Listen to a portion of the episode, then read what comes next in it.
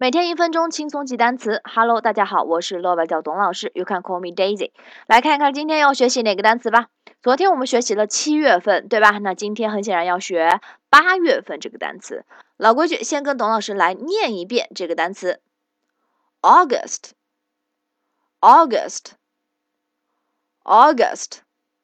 OK，那这个单词呢啊，跟我们的六月份、七月份可能看这个从单词的构成上来说就没有什么关系了。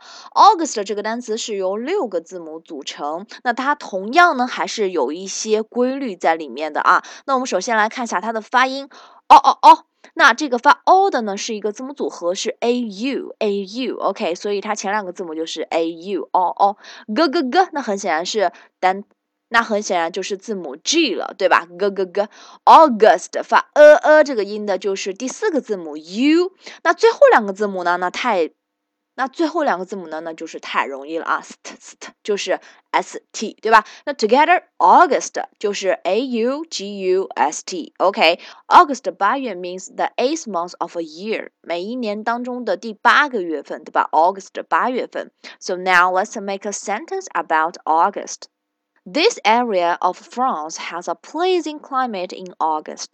法国的这一个地区啊，在八月份的气候啊，非常非常的宜人。 This area of France has a pleasing climate in August. OK, pleasing, OK means 啊，这个单词的意思是非常非常的让人喜悦。Pleasing climate 气候，所以呢，this area of France has a pleasing climate in August. 在八月份的时候呢，法国的这一个地区啊，气候非常的宜人。OK，今天的单词 August 八月 A U G U S T，你学会了吗？